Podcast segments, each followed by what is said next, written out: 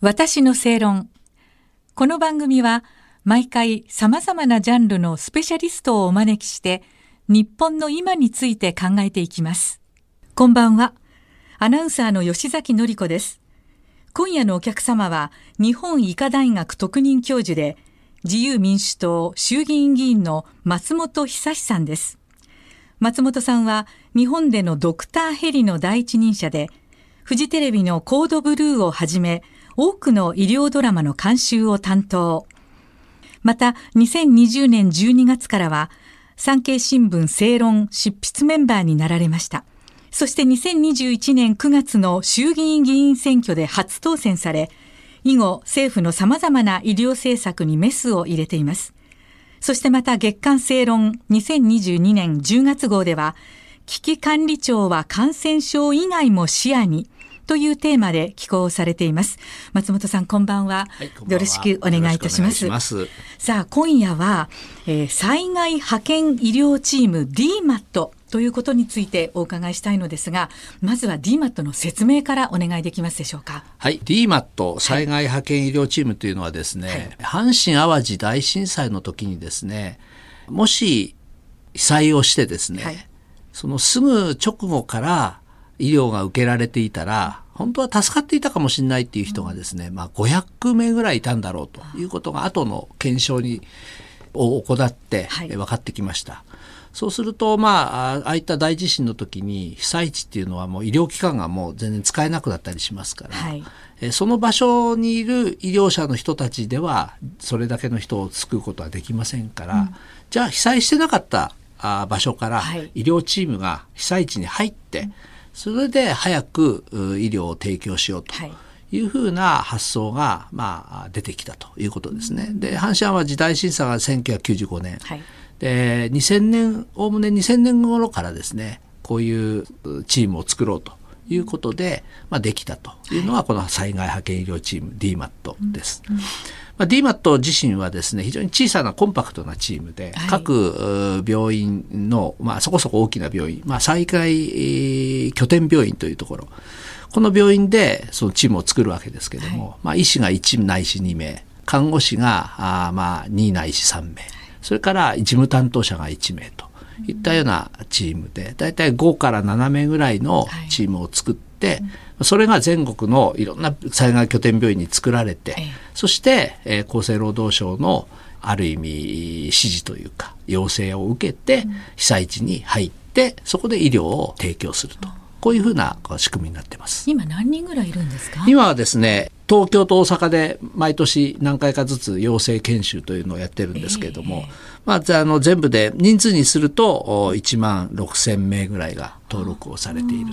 ということになってます。なるほど。はい、じゃあ要請があったら駆けつけてっていうことにそうですね。東日本大震災の時には全国から340チームぐらいでしたかね。集まって、はい、えー、被災地にて、えー、医療を提供していたということになりますね。なるほど、はい、あの現在政府で行っているこの DMAT をめぐる議論というのがあると思うんですがポイントはどういうことなんでしょうか？DMAT っていうのは、実は法律の中では全く規定はされていません、はい、法文の中には出てこないんですが災害対策基本法という法律の中において、一部ですねえー、その不足みたいなような別個の文書があるんですけどそこで、まあ、国は DMAT の教育をするということとか、まあ、そういったところに DMAT という名前が出てくるだけで、はい、DMAT 自身はあ厚生労働省の中の、まあ、DMAT 事務局っていうのがあるんですけどもその DMAT 事務局がどんなふうに運用しようかとかっていうことを決めていると、まあ、そういうふうなあ立て付けになっている。したがってちゃんとした法律で動いてるわけではないんですね。でそこがまあ今一番問題で、はい、今回のダイヤモンド・プリンセスの出来事がありました。あの時リマとは基本的に感染症に対しては全く対応する想定はしてなかったんですけれども、はい、まああの時に早く船の中に入って医療を提供するそういういわゆる即応集団、うん、医療を提供する即応集団というものが、はいまあ、DMAT しかなかったもんですから、まあ、DMAT に行ってきてくれということで、えー、出動したわけですね。ところがですね、コロナの感染症をもらって、感染しちゃって自分の病院に帰ってしまった。はい、そうすると、そこの病院の方はですね、感染症を持って入ってきてもらったから困るわけですよね。はい、あの頃はまだどんなものか全くわからないですから。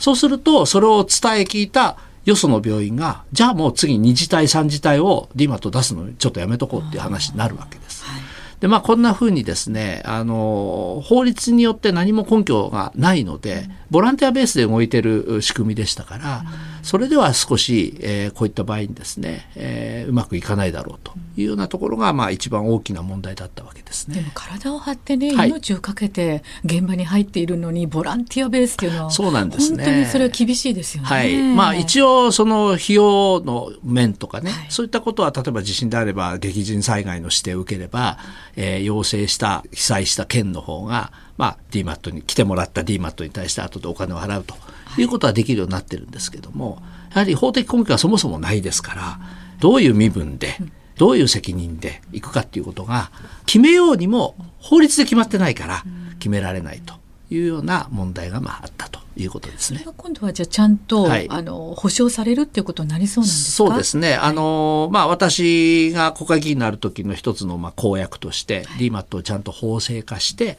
どんな災害があってもきちんと根拠を持って DMAT の皆さんが出動して現場で仕事ができるようにしなきゃいけないということで、まあ、今回法律をの中にちゃんと DMAT という文言まあもう少しあの法的な文言になりますけれども、えー、えー、そういったものをちゃんと作ってえー、今おっしゃったようにですねちゃんといろんなことができるようにしましょうということになったわけです。じゃあその医療法の改正というのも、はい。まあ、いい方向に行くだろうという見通しですか？そうですね。あの今回の臨時国会の中で、はい、えー、この法律の改正案がまあ、出てくるというふうに聞いていますので、しっかりと委員会で審議をして、えー、一刻も早く成立をさせたいなというふうに思っています。それが成立すると多分死亡者もどんどん増えてくるようなことが予想されますか？この DMAT に関しては。ああの、やはりそういった法律の根拠があればですね、はい、じゃあ私も参加したいとか、うん、そういうふうな流れになってくる可能性は十分高いと思いますね。うん、まあ今まで、今でも十分ですね、DMAT に参加する人ってモチベーション高いんですよ。はいえー、ですから、あの、死亡者がいなくて困ってるっていう状況ではないんですけれども、うんえー、法的根拠を持つことによってそれが増えるかもしれないし、はい、あるいは今まで隊員になった人もですね、まあ、より安心して出動できるというふうになっていくんじゃないかなっていうふうに思ってます。ね、環境が整っていくっていうこと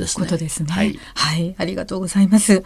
えー、災害派遣医療チーム DMAT について、自由民主党衆議院議員松本久さんに解説をしていただきました。どうもありがとうございました。ありがとうございました。私の正論。お相手はアナウンサーの吉崎のり子でした。